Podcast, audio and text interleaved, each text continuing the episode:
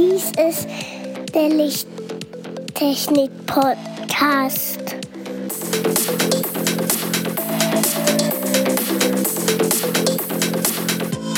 Das beste Licht für deinen Bedarf.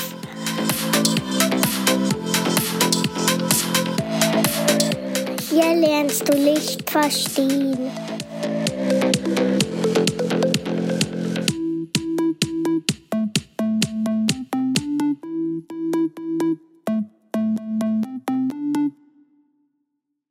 Willkommen zum Lichttechnik-Podcast Folge 47.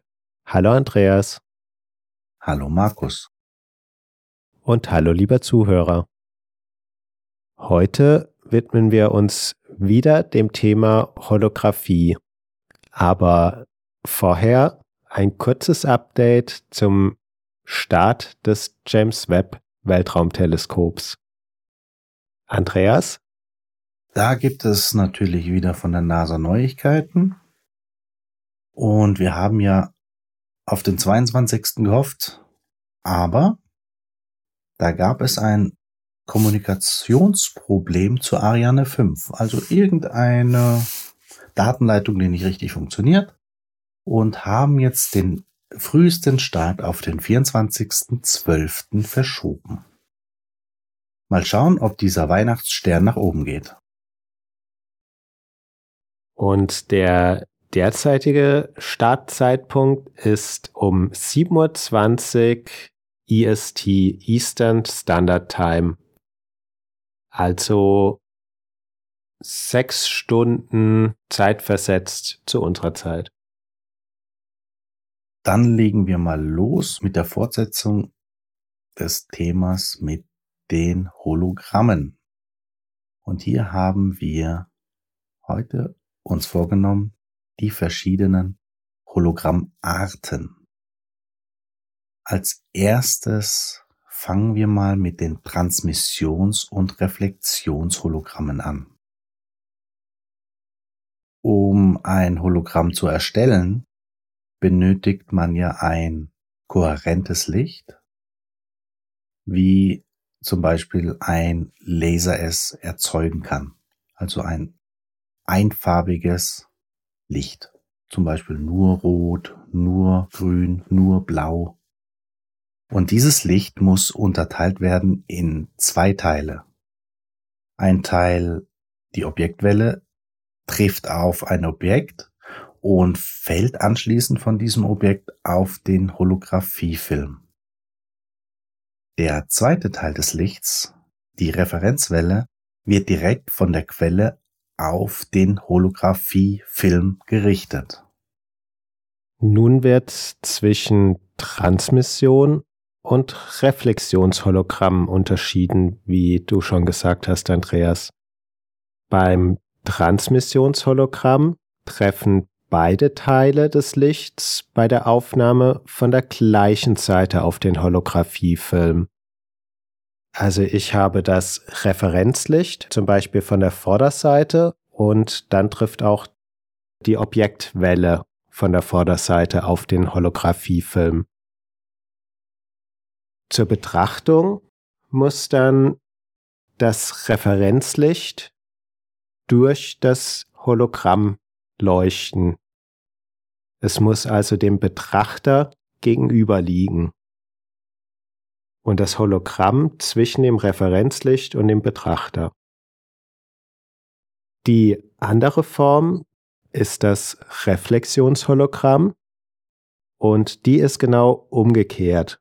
Bei der Aufnahme trifft die Referenzwelle von der einen Seite auf den Holographiefilm und die Objektwelle trifft von der anderen Seite auf den Holographiefilm also zum Beispiel das Referenzlicht von vorne und das Objektlicht von hinten.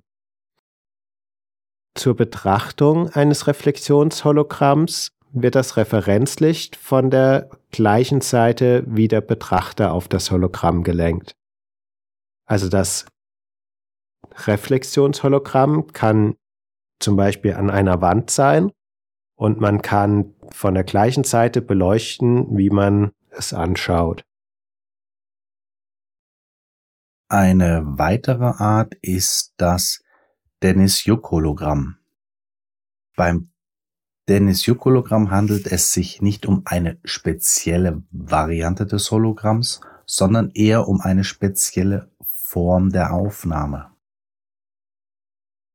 Hierbei wird das Licht nicht direkt geteilt, es wird aufgeweitet mit einer Streulinse und auf diesen Holographiefilm dann belichtet bzw. abgebildet.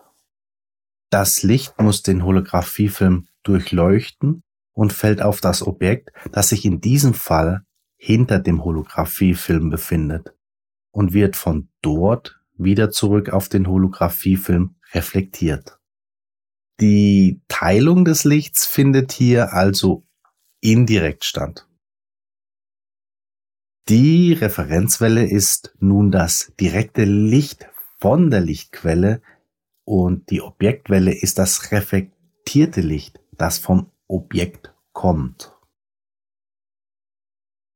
Der Holographiefilm wird von beiden Seiten beleuchtet. Es handelt sich hierbei um ein Reflexionshologramm. Zur Betrachtung des Hologramms kann das Referenzlicht wieder von der Seite des Betrachters auf das Hologramm fallen. Eine weitere Form des Hologramms ist das sogenannte Bildebenenhologramm. Ein Bildebenenhologramm kann auf verschiedene Wege erzeugt werden. Zum einen kann es so erzeugt werden, indem das Licht eines nicht aufgeweiteten Lasers aufgeteilt wird. Und zwar nicht in zwei Teile, sondern in mehrere Teile. Diese werden in unterschiedlichen Winkeln auf das Objekt gerichtet und ein Teil davon wieder direkt auf den Hologrammfilm. Die verschiedenen Winkel erzeugen damit verschiedene Interferenzen und damit verschiedene Winkel des Bildes wiederum. Die Bildebenen-Hologramme können sowohl als Reflexion als auch als Transmissionshologramme erzeugt werden. Eine andere Art und Weise ist eine zeitliche Mehrfachaufnahme, in dem zum Beispiel ein Holographiefilm, wie man es auch von klassischen Filmen kennt, mehrfach belichtet wird. Das Besondere hierbei ist, bei der Betrachtung aus verschiedenen Winkeln sieht man dann verschiedene Bilder des Objektes. Also das Objekt kann quasi eine Bewegung ausführen oder man kann verschiedene Perspektiven des Objekts anschauen. Die nächste Art hat eher so in meiner Jugend Ausschlag gegeben, mich für Hologramme zu interessieren. Und das waren die oder sind auch heute noch die Regenbogenhologramme. Sie sind die häufigsten Hologramme, da sie mit weißem Licht anstatt eines monochromatischen Lasers rekonstruiert werden können. Die Regenbogenhologramme haben daher in der Kunst sehr viel Verbreitung gefunden. Und wie der Name auch schon vermuten lässt, ist dieser durch die Farbenvielfalt der Hologramme darauf zurückzuführen. Würde man aber ein Regenbogenhologramm mit einem monochromatischen Licht betrachten, würde man auch nur einen Teil des Bildes sehen, wie wenn man durch so eine Schlitzblende schauen würde und der Rest wäre einfach abgeschnitten. Würde man mit mehreren Farben dieses Bild betrachten oder rekonstruieren, würde man auch in den verschiedenen Farbabstufungen auch das Bild dementsprechend erweitern Und bei einem weißen Licht ist es dann die komplette Farbpalette von Rot bis Blau über das komplette Objekt verteilt und sieht recht bunt aus. Eine weitere Holographieart ist die Farbholographie.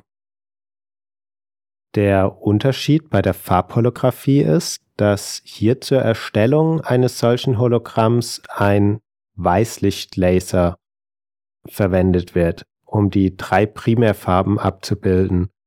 Es gibt aber nicht viele Filmmaterialien, die so etwas aufnehmen können.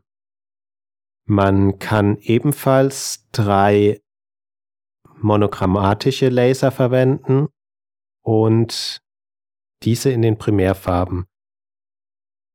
Diese müsste man dann nacheinander auf das Objekt belichten. Bei der Betrachtung des Hologramms hat man hier ein Hologramm in Echtfarbdarstellung.